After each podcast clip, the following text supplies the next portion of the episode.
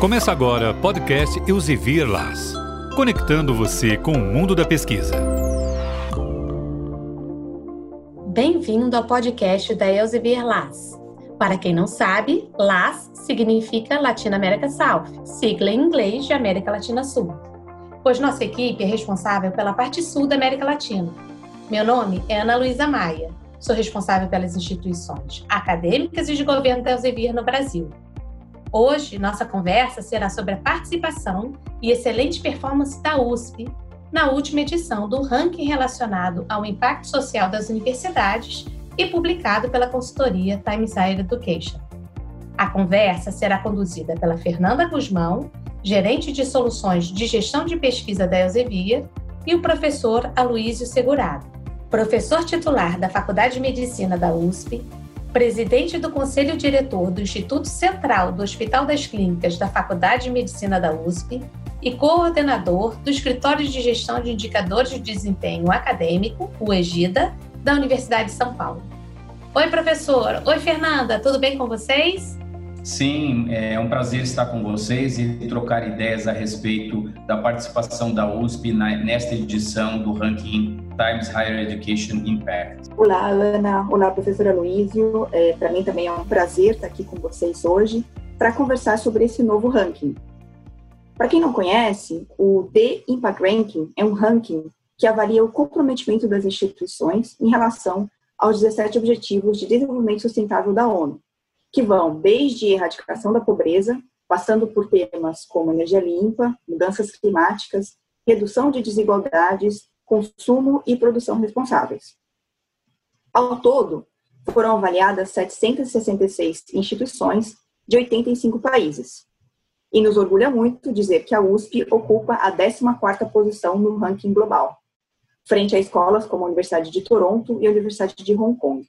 A minha primeira pergunta seria relacionada à importância de rankings como esse, que levam em consideração não somente a produção científica e o mérito acadêmico, mas também buscam avaliar o impacto que cada universidade tem na sociedade. Como o senhor vê o surgimento desses rankings e qual a importância da participação da USP nesse tipo de iniciativa? Fernanda, a USP ficou muito lisonjeada de ter podido participar desta edição do Ranking Impacto, porque, na verdade, desde a sua fundação, em 1934, a USP estabeleceu no seu estatuto firmemente a missão de contribuir para o desenvolvimento de uma sociedade justa no estado de São Paulo. Ela é uma universidade pública, totalmente mantida com recursos que vêm dos contribuintes do estado de São Paulo, e ela entende como parte da sua missão não apenas formar profissionais qualificados e gerar novos conhecimentos através das atividades de pesquisa, mas essencialmente contribuir para devolução desses conhecimentos e dessa sua capacidade educadora para o benefício do desenvolvimento social de forma sustentável para a sociedade paulista e brasileira. Foram 17 objetivos avaliados e nós sabemos que a USP ficou entre as 10 melhores instituições em três desses objetivos: no objetivo relacionado à erradicação da pobreza, no objetivo relacionado à energia limpa e no objetivo relacionado à vida terrestre. O senhor poderia comentar algumas das ações que a universidade vem desenvolvendo nessas três áreas principais que resultou nessa excelente classificação? É, inicialmente, Fernanda, é importante lembrar que o ranqueamento baseado nesses indicadores ele leva em consideração para cada um dos objetivos de desenvolvimento sustentável duas dimensões. Uma dimensão interna ou seja, de que maneira a USP e as demais universidades estão se mobilizando para um avanço do objetivo que está sendo considerado, tendo como alvo a comunidade universitária dela própria, e uma segunda dimensão de como esse objetivo está sendo trabalhado para o benefício da comunidade extra-universitária, para a sociedade como um todo. Então, se nós formos é, nos ater a esses três objetivos, nos quais a USP teve este privilégio de ficar classificada entre as dez melhores universidades do mundo, vamos começar com o objetivo da erradicação da pobreza, no qual a USP ficou na terceira posição. Neste ranking, os dados que nós apresentamos para a agência consultoria do ranking incluem, do lado interno, várias políticas institucionais de inclusão social. Políticas essas que podem ser exemplificadas pela seleção de estudantes de níveis socioeconômicos desprivilegiados através do estabelecimento de sistemas de cotas para egressos de escolas públicas e para egressos de minorias raciais do Brasil. Além disso, as intensas políticas de permanência estudantil que garantem subsídios para que esse alunado possa se manter durante a sua formação universitária. E do ponto de vista da interação externa com a sociedade, vários projetos desenvolvidos, principalmente no âmbito da Pró-Reitoria de Cultura e Extensão Universitária, com segmentos da sociedade. Um desses projetos que eu faço questão de destacar é o projeto USP e Municípios, que apoia prefeituras do estado de São Paulo no desenvolvimento de políticas públicas voltadas ao desenvolvimento social, apoiadas pelos pesquisadores e docentes da universidade.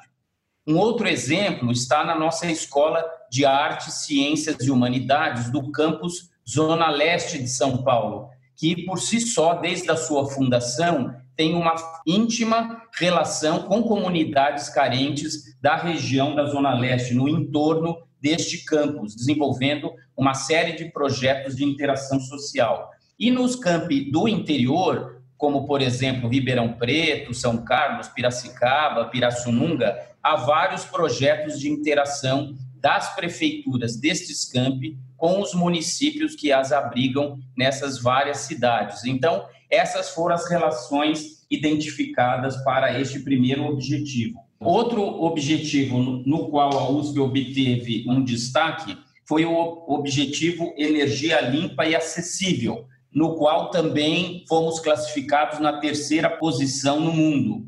Neste objetivo, internamente, foi dado destaque a iniciativas adotadas pela nossa Superintendência de Gestão Ambiental, que são voltadas para conscientização e uso racional da energia, além dos vários mecanismos que estão em prática de monitoramento e controle de consumo de energia através de um programa permanente de uso eficiente de recursos hídricos e energéticos.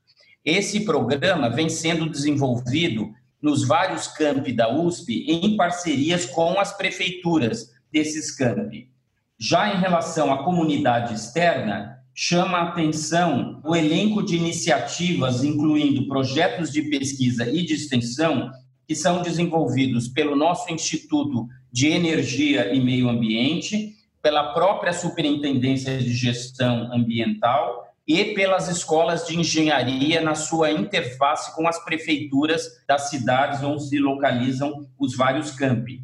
E, por fim, para o objetivo Vida na Terra, objetivo número 15, nós destacamos iniciativas de conscientização, preservação e projetos de pesquisa e extensão voltados a desenvolvimento sustentável da biodiversidade terrestre. Esses projetos se concentram mais intensamente na Superintendência de Gestão Ambiental da Universidade, nas prefeituras dos campi, mas, importantemente, na Escola Superior de Agricultura Luiz de Queiroz, de Piracicaba, e da Faculdade de Zootecnia e Engenharia de Alimentos, localizada no campus de Pirassununga. Estudando um pouco sobre os indicadores desse ranking, a gente sabe que existe uma parte que está relacionada em publicações acadêmicas indexadas no Scopus e uma outra parte que são dados autodeclarados pela universidade.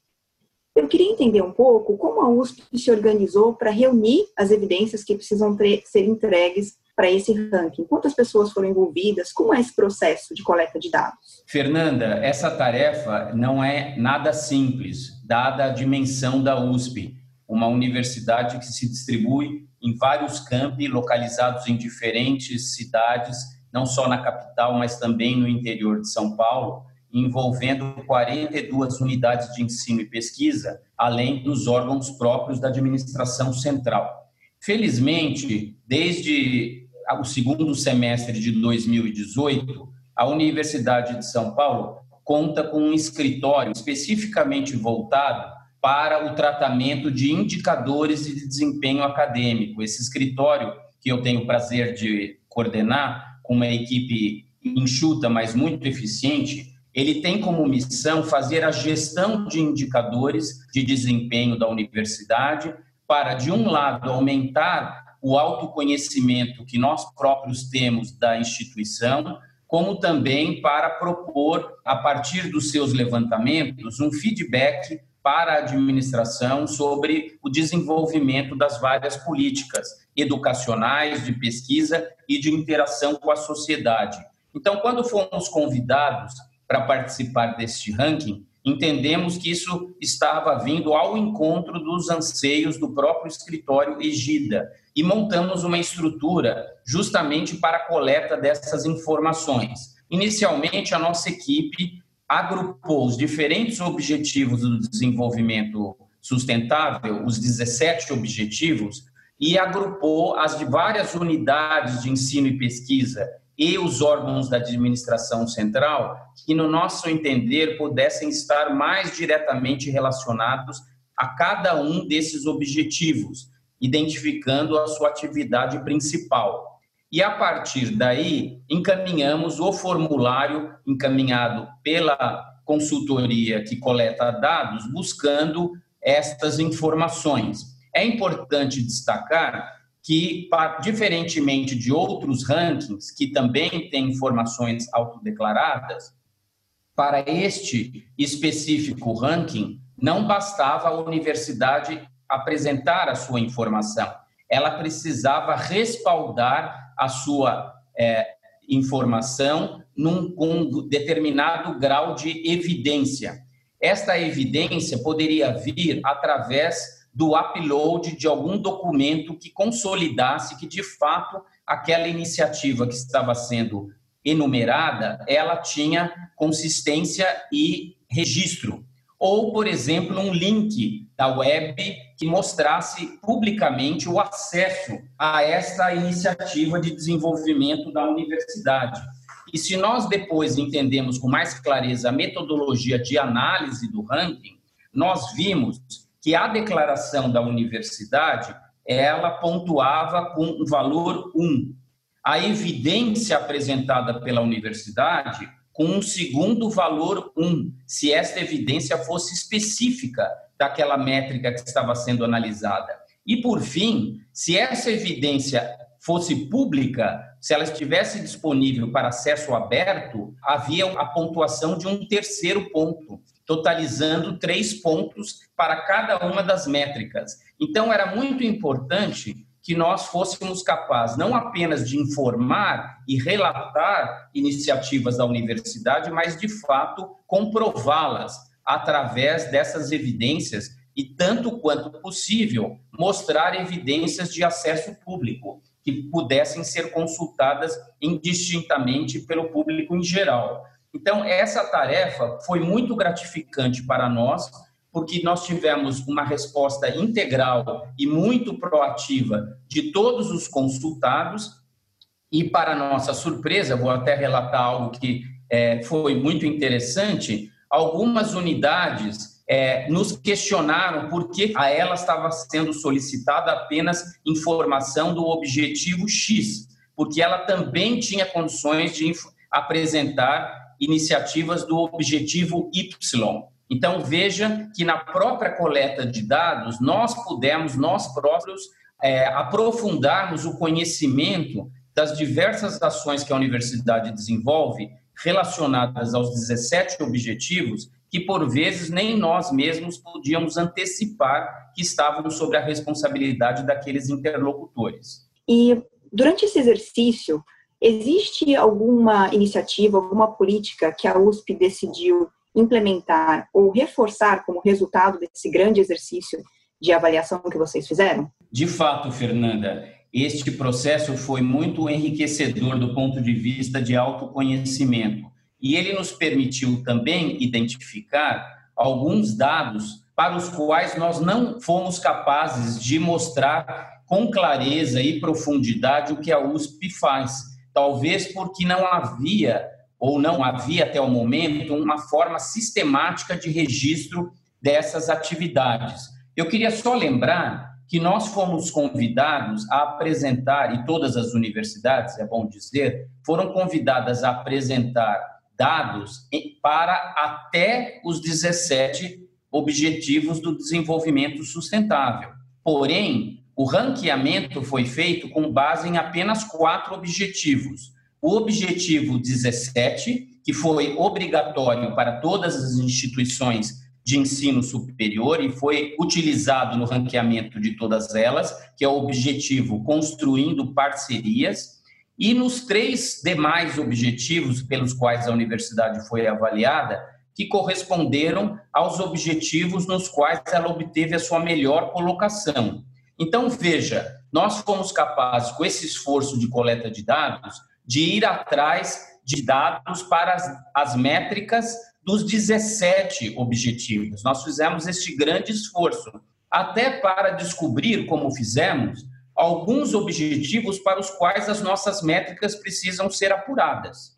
É, nós identificamos alguns objetivos para os quais os dados de que dispomos hoje, ou a forma como os coletamos, ainda não nos permite captar é, integralmente o que a universidade faz. Então, eu gostaria de citar como exemplo o objetivo 10, reduzindo desigualdades, para o qual nós percebemos que nós não temos dados facilmente capturáveis relacionado à porcentagem de estudantes com incapacidades ou porcentagem de colaboradores profissionais da universidade com incapacidades. Embora nós tenhamos um programa chamado USP Legal, que é o programa de apoio às populações com incapacidades, nós não temos um registro sistemático e facilmente capturável para fazer a estatística do alcance desses programas porque essa demografia não é rapidamente reconhecida.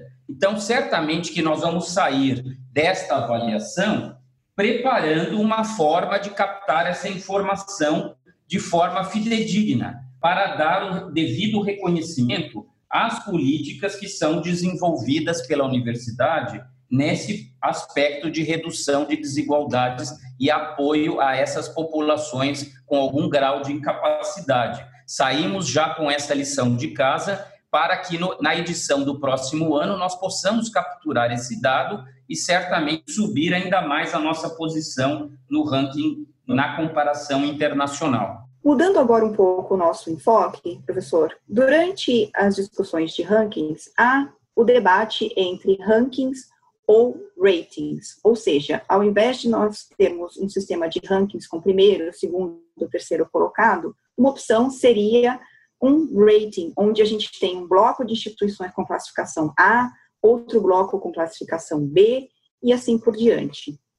Uh, eu queria saber um pouco da sua opinião sobre isso. O senhor acredita que um sistema de rating desses blocos de classificação poderia ser mais equilibrado e mais útil para as universidades? Veja, mais do que essa dicotomia entre ranqueamento em posições ou rating, eu acho que o ensinamento maior que nós tivemos neste processo foi, na verdade, a desagregação das várias métricas dentro de cada objetivo. Veja, para cada uma dessas métricas são elencadas a intensidade da iniciativa da universidade no tocante à consecução daquele obje, respectivo objetivo de desenvolvimento.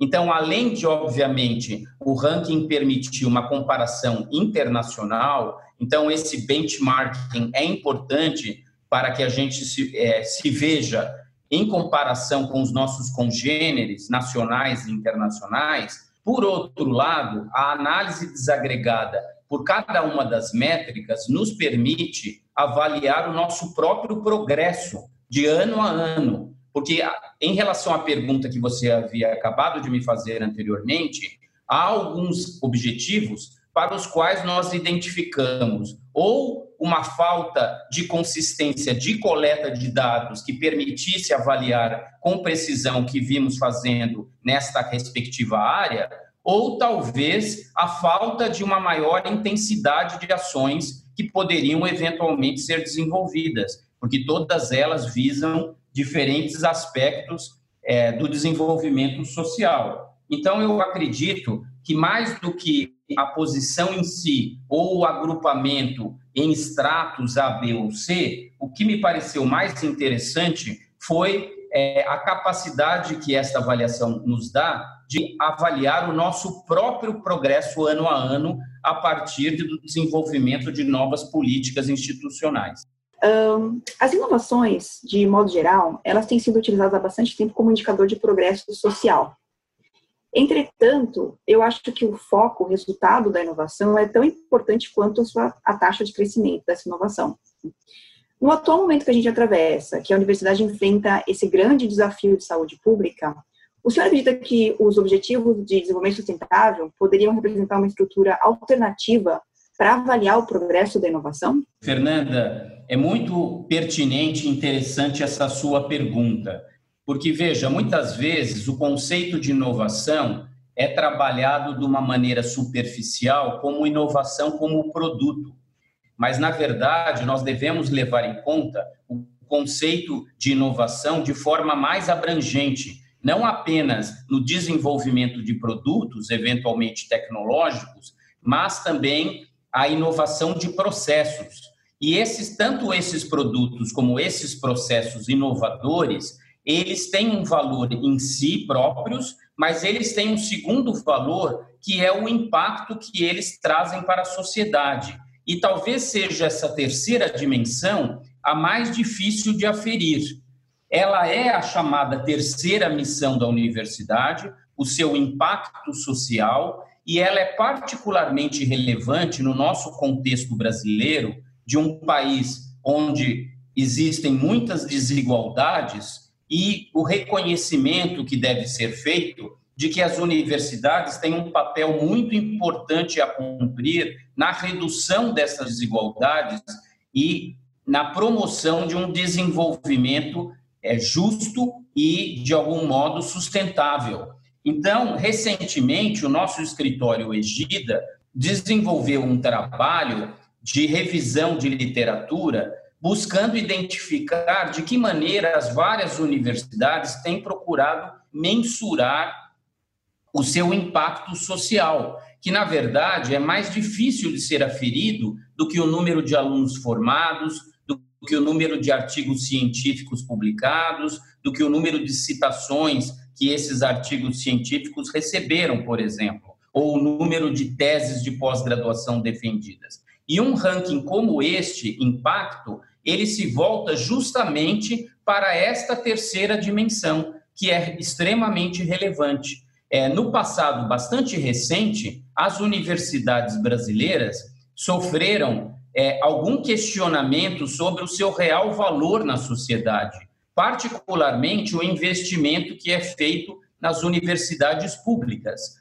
E a única maneira de nós, de forma transparente, fazermos traduzir para a sociedade o reconhecimento da importância desse, deste financiamento das universidades públicas é tentar mostrar como, de que maneira isso retorna para a sociedade e de que maneira isso pode ser medido no impacto. Então, acredito que é extremamente oportuna no mundo como um todo a proposta de criação de um ranking com este foco, e isso se torna ainda mais importante no nosso contexto brasileiro atual, em que há um questionamento, é, muitas vezes, de setores menos informados da sociedade sobre o real valor do sistema acadêmico brasileiro. Eu acho importante mencionar também que, além da USP, nós tivemos outras 29 universidades brasileiras listadas nesse ranking. Professor, qual seria o seu conselho para outras instituições brasileiras que têm interesse em participar nas próximas edições do ranking ou que já participaram e querem melhorar suas posições? É, foi bastante interessante perceber que o interesse por esse novo tipo de ranking ele não é exclusivo da nossa universidade, ele é compartilhado pelas nossas irmãs de vários estados do Brasil com as quais a gente tem intensas relações. Eu diria que seria muito importante divulgar com essas outras universidades, ou até mesmo com aquelas que ainda não se dispuseram a participar desse processo, é, de quais foram os ensinamentos da nossa experiência na coleta de dados, elaboração de dados e reflexão dos dados. Nós já tínhamos o interesse, antes mesmo da divulgação dos resultados do ranking, após o processo de coleta de dados, de programar um evento acadêmico voltado exclusivamente sobre o ranking impacto e a sua importância para a divulgação do impacto social das universidades. Nós estávamos desenhando este evento para o segundo semestre de 2020, quando fomos atropelados pela pandemia de Covid-19 e tivemos que, de algum modo, adiar essa promoção deste evento.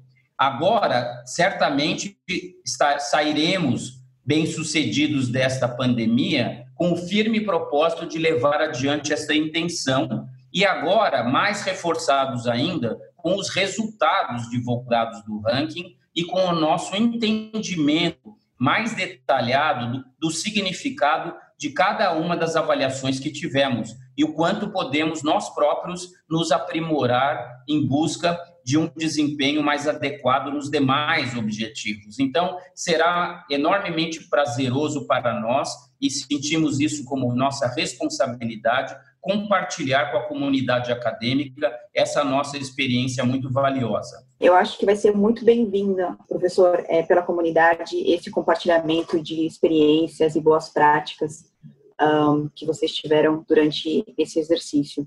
Agora, uh, o senhor mencionou a, a Covid-19, é né, um tema que eu acho que a gente não tem muito como, como fugir, uh, mas eu acho que é, no contexto que a gente vive hoje, a crise da, da Covid ela serve para ilustrar muito bem a relevância da ciência para a sociedade e o papel fundamental que as universidades têm no desenvolvimento da ciência brasileira.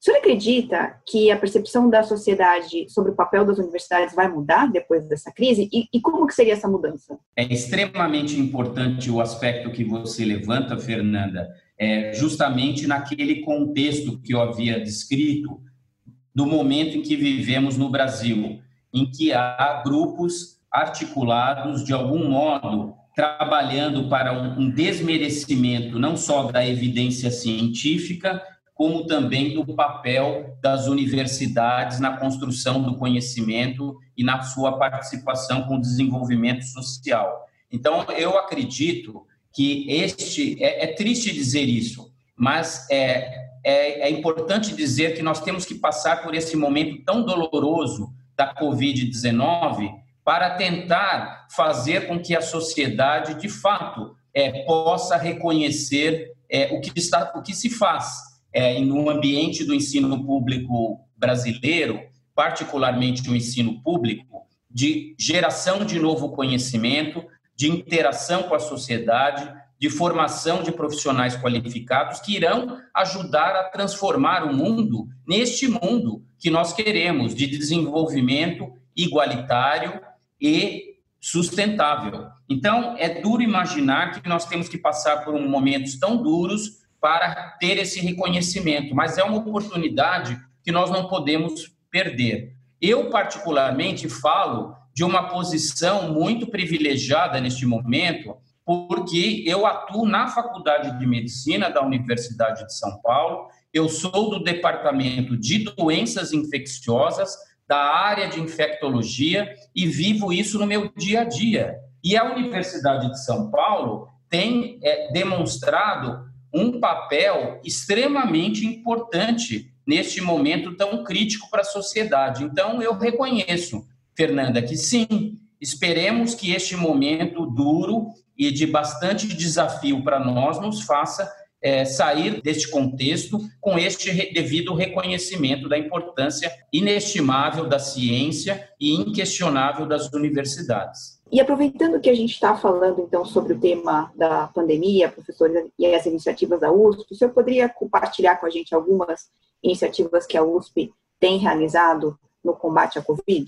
É, sim, é, são muitas iniciativas. Eu, do, do ponto de vista da pesquisa, eu chamaria atenção para o fato de que rapidamente os grupos de pesquisa da universidade se mobilizaram, somando diferentes saberes em diferentes campi e unidades de ensino e pesquisa, e mobilizaram quase 200 grupos de pesquisa que redirecionaram as, os seus estudos ou desenvolveram novos estudos para se debruçar sobre perguntas científicas relacionadas à Covid-19, valendo-se é, não só de apoio financeiro da própria universidade para tal, como também submetendo projetos para as agências de fomento nacionais, buscando dar inúmeras respostas em estudos colaborativos.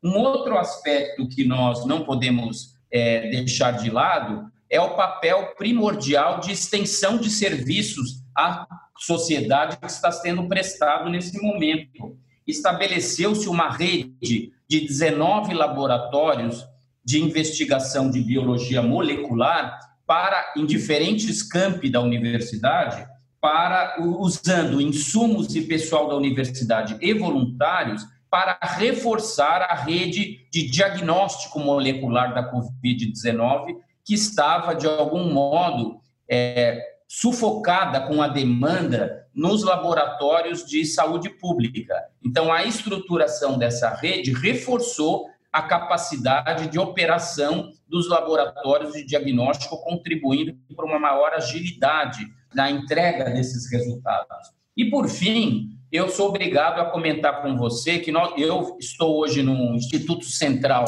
do Hospital das Clínicas, que desde o dia 30 de março tornou-se um instituto exclusivamente voltado para o atendimento de casos moderadamente graves ou graves de Covid-19. Ou seja, em uma semana, a partir de 23 de março, nós desmobilizamos todo este hospital transferindo todos os demais especialistas, seus pacientes, em UTIs, em enfermarias, para os demais institutos que compõem aqui o complexo Hospital das Clínicas, numa operação jamais vista nos 76 anos de história do Hospital das Clínicas, para poder deixar este hospital de mil leitos integralmente dedicado à atenção ao Covid. Começamos com 82 leitos de UTI já chegamos à abertura de 200 leitos e estamos agora no processo de segunda fase de expansão, a pedido da Secretaria de Estado da Saúde, para a criação de 100 leitos adicionais de terapia intensiva. Então, um hospital até então inimaginável na cidade de São Paulo que pudesse prover cuidados de excelência a 300 pacientes que necessitam de terapia intensiva além de outros 500 leitos de enfermarias para pacientes com quadros menos graves ou para pacientes que saem da UTI, mas ainda não têm condições clínicas de ir para suas casas e ainda necessitam de cuidados hospitalares. Se essa demonstração de esforço e de solidariedade com o setor público de saúde não for suficiente para demonstrar o compromisso de desenvolvimento social e de apoio às políticas públicas da universidade, eu acho que vai ser difícil encontrar um outro exemplo. Eu me sinto muito gratificado de estar participando desta tarefa e de poder, na verdade, mostrar efetivamente, ser uma voz para mostrar à sociedade esse trabalho que é feito e desenvolvido com um compromisso heróico de profissionais que aqui estão, é, de todas as especialidades que deixaram as suas áreas originais de atuação e vieram emprestar os seus conhecimentos e a sua força de trabalho para dirimir o sofrimento de tanta gente acometida pela Covid-19. É, eu gostaria de parabenizá-los, professor, parabenizar pela iniciativa da USP, não só em relação à luta contra a Covid, mas também pela iniciativa de participação e excelente classificação nesse ranking uh, de impacto social, que nos traz tantos outros aspectos da universidade. Né? Eu acho que um, um dos méritos desse tipo de iniciativa é exatamente esse, mostrar para a sociedade as outras facetas das universidades, os outros aspectos nas quais elas ajudam e influenciam a sociedade, que muitas vezes não ficam tão claros, não são tão óbvios, né? É, eu gostaria de agradecer muito a sua participação e tem uma perguntinha final que seria muita pretensão, nossa, esperar a USP entre as 10 primeiras no ranking do próximo ano? Fernanda, essa já é a nossa lição de casa. Saímos muito motivados, muito gratificados pela experiência acumulada na participação deste ano, que foi a primeira vez em que o, o ranqueamento foi feito de forma tão abrangente. Lembre-se que o ano passado esse ranking foi lançado de forma piloto e ainda é, não contemplando os 17 objetivos, e a USP, naquela ocasião, não estava organizada para participar do ranqueamento e optou por não fazê-lo, de modo a se preparar para que este ano entrássemos em cena, já mostrando com muito entusiasmo e vigor o nosso papel. E acredito que ainda mais para mostrar que talvez nós não tenhamos sido capazes de demonstrar com clareza este ano. Estaremos lá no ano que vem buscando uma colocação ainda melhor, inspirados por tudo isso que aprendemos nesse processo. Obrigado a vocês por a oportunidade de compartilhar esse entusiasmo e espero que isso seja inspirador também para outras instituições de ensino, universidades co-irmãs, para que também usem este instrumento para demonstrar o real impacto que causam na transformação da vida da sociedade brasileira. Foi um grande prazer, né? Espero que eu tenha conseguido verbalizar aí todo o entusiasmo que nós tivemos nesse processo e muito obrigado pela parceria é, de vocês, que foi fundamental aí. Eu sei, nós já tínhamos conversado, né, Fernanda, de toda a metodologia desenvolvida pela Elsevier para fazer a captação dos dados de produção intelectual relacionados aos objetivos do desenvolvimento sustentável e, e vocês é, foram é, fundamentais para poderem aj ajudar a vir à tona é, aquilo que a USP está fazendo nessa direção. Então, foi a nossa parceria que permitiu que a gente tivesse logrado esse resultado tão, é, tão, tão bom, né? tão, tão gratificante para nós. Obrigado aí pela parceria. Bom, mais uma vez, muito obrigada, professor, por participar dessa discussão hoje. E quem tiver interesse em conhecer os resultados do Impact Ranking, pode entrar na página do The Time Fire Education, barra rankings, barra impact, barra 2020, para ver o resultado desse estudo. Muito obrigada. Você ouviu o podcast Elsevier Las, conectando você com o mundo da pesquisa. Até o próximo episódio.